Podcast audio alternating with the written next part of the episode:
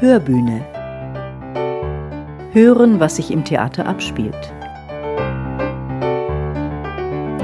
Ein grausamer Mord hat am 25. April 2007 die Stadt Heilbronn erschüttert. An jenem sonnig warmen Frühlingstag wurde auf der Heilbronner Theresienwiese die junge Polizistin Michelle Kiesewetter in ihrem Streifenwagen erschossen. Zusammen mit ihrem Kollegen Martin A. war sie an diesem Tag im Dienst. Zur Mittagspause hatten die beiden sich was zu essen vom Bäcker geholt und auf dem Festplatzgelände geparkt. Er wurde durch einen Kopfschuss lebensgefährlich verletzt. Es gibt Stimmen, die sagen, dieser Tag sei so eine Art 11. September für Heilbronn gewesen. Nach der Enttarnung des sogenannten NSU am 4. November 2011 wurde die Tat durch Indizienfunde den Mitgliedern der rechten Terrorzelle Uwe Böhnhardt, Uwe Mundlos und Beate Zschäpe zugeschrieben. Davor gab es eine Soko Parkplatz, die sich gravierende Ermittlungspannen leistete, danach viele Untersuchungsausschüsse auf Bundes- und Landesebene, die sich auch mit dem Versagen der staatlichen Ermittlungsorgane befasst haben. Und heute Vorhang zu und alle Fragen offen? Nein. Vorhang auf, sagen viele Institutionen und Theater im Land. Kein Schlussstrich. Deshalb gibt es nun dieses bundesweite Projekt mit vielen Veranstaltungen an 15 Orten über zweieinhalb Wochen hinweg. Im Zentrum der Heilbronner Veranstaltungsreihe steht das Dokumentartheaterstück Verschlusssache, das von Regine Dura und Hans-Werner Krösinger in Szene gesetzt wird. In der heutigen Podcast-Folge werde ich, Katja Schlonski, mich damit befassen. Herzlich willkommen. Ja, warum gerade Heilbronn? Welche Verbindungen gab es zwischen der Stadt und dem rechtsradikalen Terrortrio aus Thüringen? Wie liefen die Ermittlungen? Wie hat die Stadt auf den Mord reagiert? Welche Spuren hat er hinterlassen? Das dokumentarische Rechercheprojekt geht vielen Fragen nach und beleuchtet sie wie unter einem Brennglas. Dramaturgin Mirjam Meuser erläutert, wie es zu Verschlusssache kam und wie sich das auch im Bühnenbild in der Box spiegeln wird. Also das eine ist, dass es sozusagen im Bühnenraum einen Ort geben wird, der verschlossen ist. Man kann ihn begehen, aber man kann daraus nichts mitbringen. Das ist sozusagen die, die eine Art und Weise, wie damit umgegangen werden soll. Also das Bühnenbild ist sehr abstrakt, aber es lässt eben eine ganze Reihe von bestimmten Assoziationen zu. Die andere Sache ist, das ganze Stück setzt sich zusammen aus Dokumenten. Also wir, Regine Dora hat den Text erstellt auf Basis der Interviews, die wir geführt haben im März. Da sind Teile daraus eingeflossen. Es sind aber auch Teile aus den Untersuchungsausschussprotokollen eingeflossen. Es gibt äh, Passagen aus den Protokollen des Münchner NSU-Prozesses.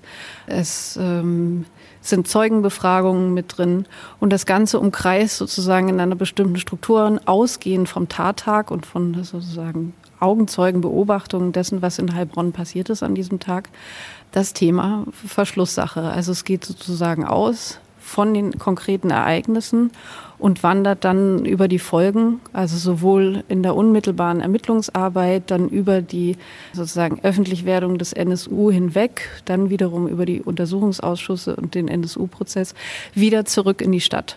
An die tausend Seiten haben sie an Materialien zusammengetragen, die ausgewiesenen Spezialisten für Dokumentartheater Regine Dura und Hans-Werner Krösinger.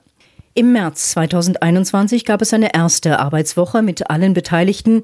Nun blieben nur etwa vier weitere Probenwochen, um das Projekt mit sechs Schauspielerinnen und Schauspielern auf die Bühne zu bringen. Und es blieb Zeit für ein Gespräch. Ihr kommt gerade aus Nürnberg, wo ihr eben euer jüngstes Projekt Saal 600 Spurensuche umgesetzt habt. Also das ist eben dieser Raum gewesen, in dem nach 45 der erste Kriegsverbrecherprozess auch stattgefunden hat. Was hat dieses Projekt womöglich eben dann auch mit Verschlusssache, mit dem Projekt in Heilbronn zu tun? Wir sind, als wir uns mit den äh, Nürnberger Prozessen beschäftigt haben, wussten wir, wir müssen das Ganze auch nach heute bringen und haben uns dann angeschaut, wie war das eigentlich mit rechten Organisationen und haben festgestellt, dass es eine Kontinuität gab. Ab 45, das ging einfach weiter ich weiß nicht, wie viele hundert äh, Organisationen, die sich gegründet haben. Manche waren Eintagsfliegen, mehr oder weniger andere haben sich vernetzt, andere sind deutsche Dependancen internationaler rechter Organisationen. Aber es ist etwas, wenn man das in dieser Massivität sieht, das haut einen um. Also wir haben versucht, das nach heute zu bringen. Und das hat auch mit unserer Beschäftigung mit dem NSU zu tun, insoweit, als wir hier natürlich angefangen haben zu befragen, was sind die rechten Strukturen in der Stadt gewesen. Und obwohl viele es gerne sähen, dass Heilbronn keine rechten Strukturen, keine rechte Geschichte hat, ist es aber so nicht von der Hand zu weisen, dass es das gab und gibt und in unterschiedlichen Ausformungen von Burschenschaften über die AfD, die NPD, die damals in den 60er Jahren einen hohen Anteil hatte. Also insofern ist diese Beschäftigung mit rechts etwas, was diese beiden Projekte natürlich verbindet und was auch äh, Nürnberg mit beeinflusst hat. Soweit ich weiß, sollte das Projekt Verschlusssache ja zunächst einen anderen Titel haben oder hatte schon einen anderen Titel. Der ist dann nochmal geändert worden. Warum? Naja, weil diese Erfahrung von den Abgeordneten von diesem Raum, den man aufsuchen durfte, um äh, streng vertrauliche Akten zwar zu lesen, den man sich aber dann Notizen machen durfte, nur für die Zeit, in der man im Raum ist, dass aus diesem Raum quasi nichts an die Öffentlichkeit dringt. So, und das schien uns ein ziemlich ungeheuerlicher Vorgang, weil ich meine, die Abgeordneten, die in den Ausschüssen saßen, die waren Vertreter des Souveräns, des Volkes. Und das heißt, da ist im Sinne der Aufklärung äh, was massiv abgesperrt worden, was dann Einfluss nehmen konnte in den Untersuchungsausschuss. Und das schien uns ein ziemlich ungeheuerlicher Vorgang zu sein. Da komme ich später nochmal drauf. Glaubt ihr, dass dieser Mord an Michel Kiesewetter tatsächlich der Schlüssel sein könnte, nach den Recherchen, die ihr jetzt betrieben habt, zu der Aufklärung der gesamten NSU-Morde? Das wäre vermessen zu sagen, wir könnten das jetzt beantworten. Also da haben ganz andere Menschen versucht, diesen Fall aufzuklären. Das ist nicht unser Anliegen. Das können wir gar nicht mit unseren Ressourcen, die wir haben. Das, was man sagen kann, ist, dass es einfach immer weitere Fragen generiert und äh, Verschlusssache, der Titel beschreibt das auch eigentlich als Metapher für den, es ist ja nicht nur dieser Raum mit den Verschlusssachen, eine Verschlusssache in sich, ein Ort der Verschlusssachen, sondern es ist ja, äh, das zieht sich ja wirklich durch unterschiedliche äh, Sicherheitsbehörden, die nicht vorhandene Zusammenarbeit der Sicherheitsbehörden, Verfassungsschutz und so weiter.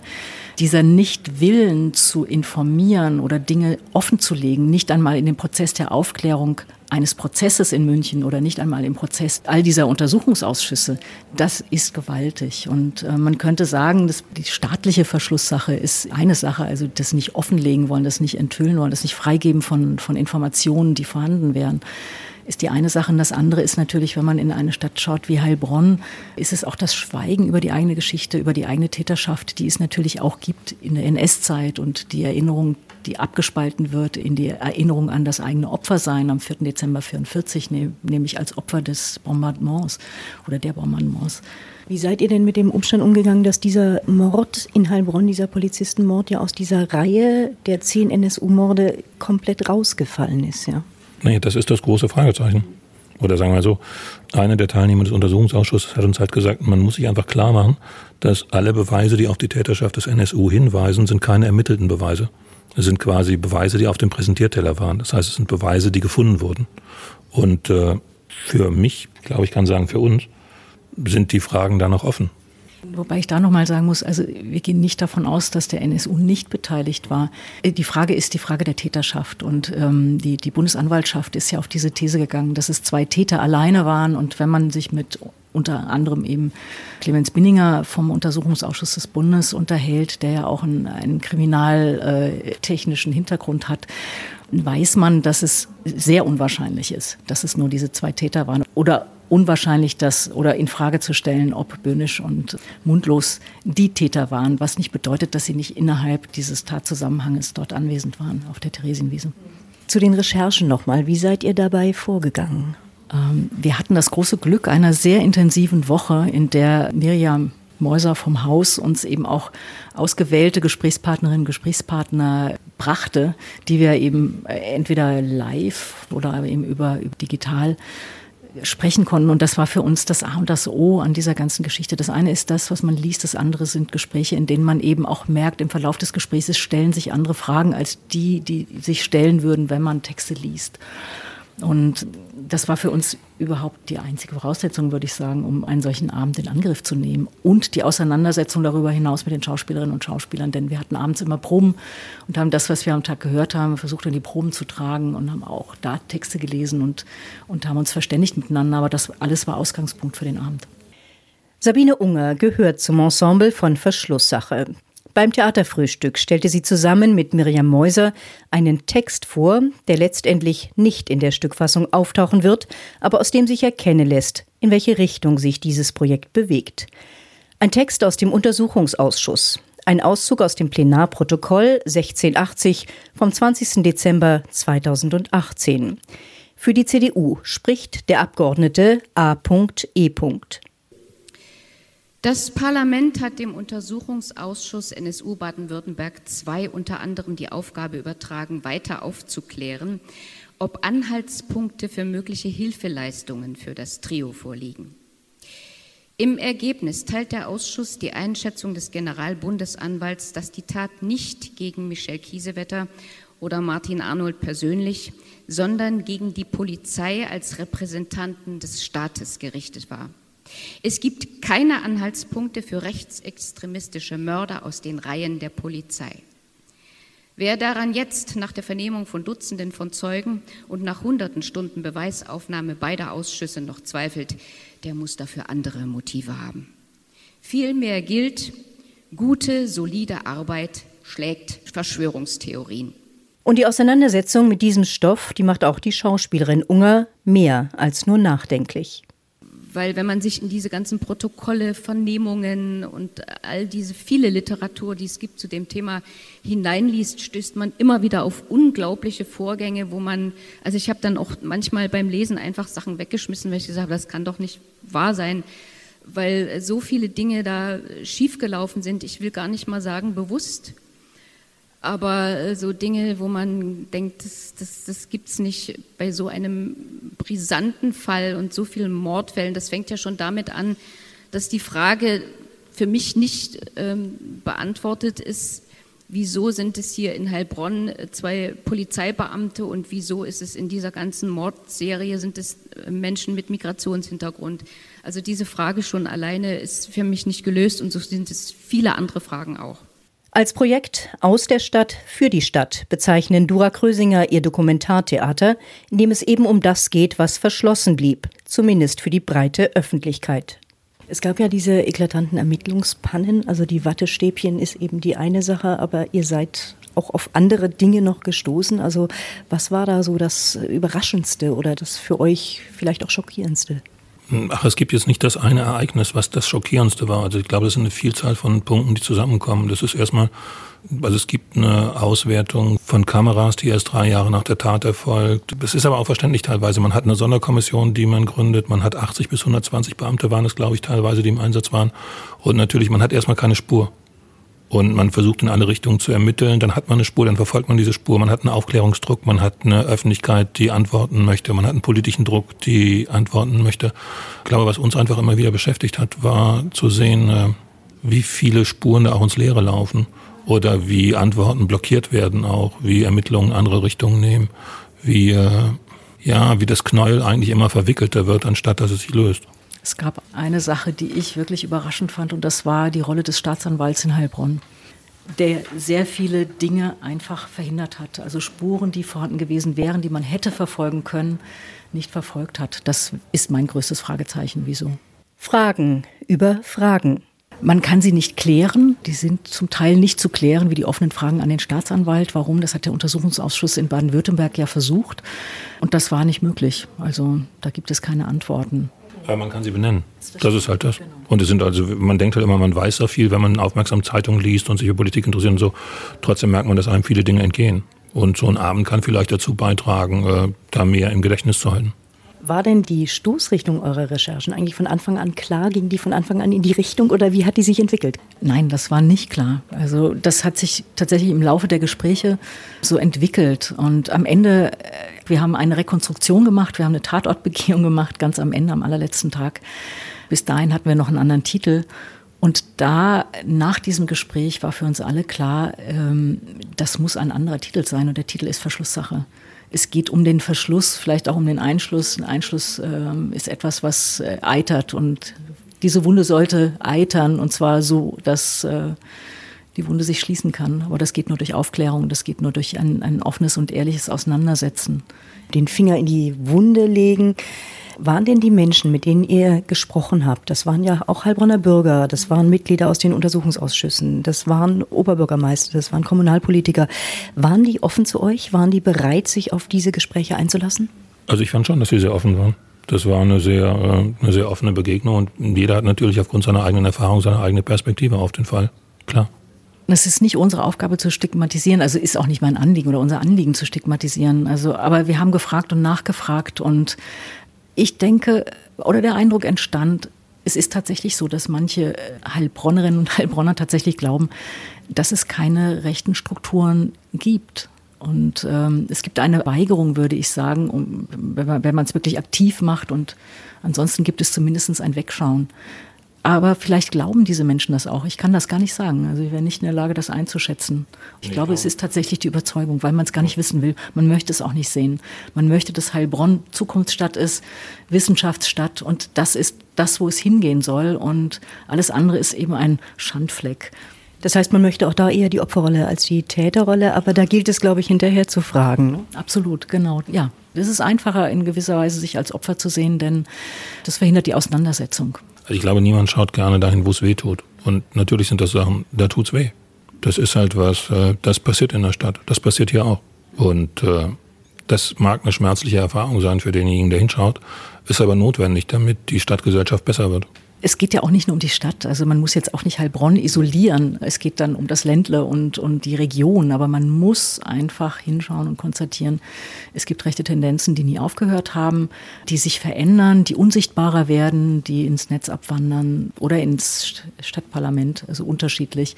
Und wir müssen alle damit umgehen. Das ist unsere Aufgabe. Ich würde gerne nochmal auf diesen Raum kommen, in dem die Ermittlungsakten eben angeschaut ja. werden durften, Notizen gemacht, aber nicht mit rausgenommen. Das ist ja eine bizarre Geschichte, wenn man sie so hört. Äh, und ihr stellt diese Geschichte nun auch in gewisser Weise in den Mittelpunkt eurer Inszenierung, auch in den Mittelpunkt des Bühnenbilds. Es gibt ja diesen schönen Ausdruck, the elephant in the room. Der Elefant ist im Raum. Die Bühne ist halt in die Box reingeklemmt und äh, das verhakt sich. Und wenn der Abend gelingt, dann verhakt er sich auch im Gedächtnis der Leute, die hinkommen. Wie haben denn die Parlamentarier darauf reagiert? Also was haben die euch erzählt in den Gesprächen? Waren die mit dem Verlauf dieser Ermittlungen zufrieden? Naja, das bleibt halt eine Leerstelle. Das ist halt so, also wenn die Mission ist, dass man aufklärt, man aber offensichtlich eine Struktur hat, wo es nicht aufzuklären ist, ist das natürlich ein blinder Fleck. Und äh, sie hätten uns das ja nicht erzählen müssen. Also allein schon die Tatsache, dass sie uns das erzählt haben, macht ja schon was deutlich, äh, wie sehr sie das auch beschäftigt hat.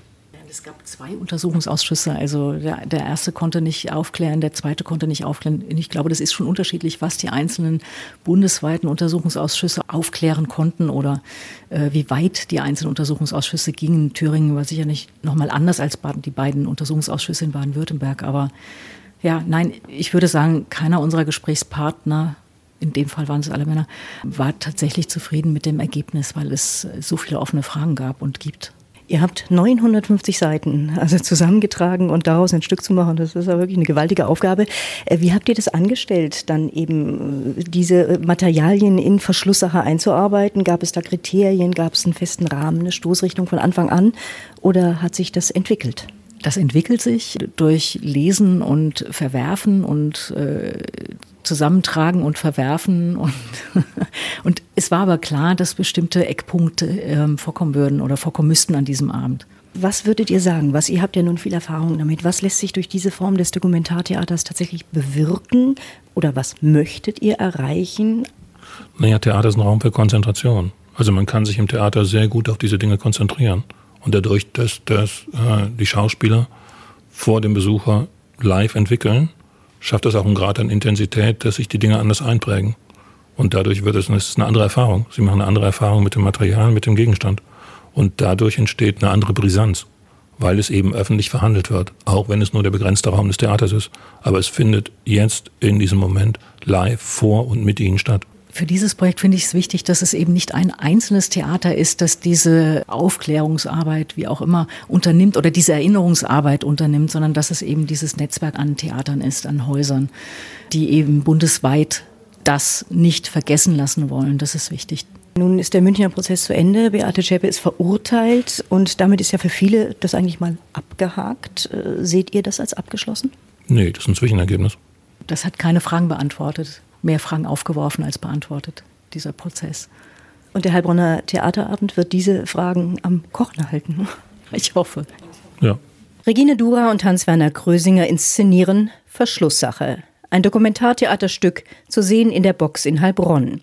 über den Mord an der Polizistin Michelle Kiesewetter und die vielen damit verbundenen offenen Fragen. Das Stück steht in Heilbronn im Mittelpunkt der Veranstaltungsreihe Kein Schlussstrich vom 21. Oktober bis zum 7. November. Und damit geht diese Podcast-Folge zu Ende. Danke fürs Zuhören. Machen Sie es gut. Ihre Katja Schlonski.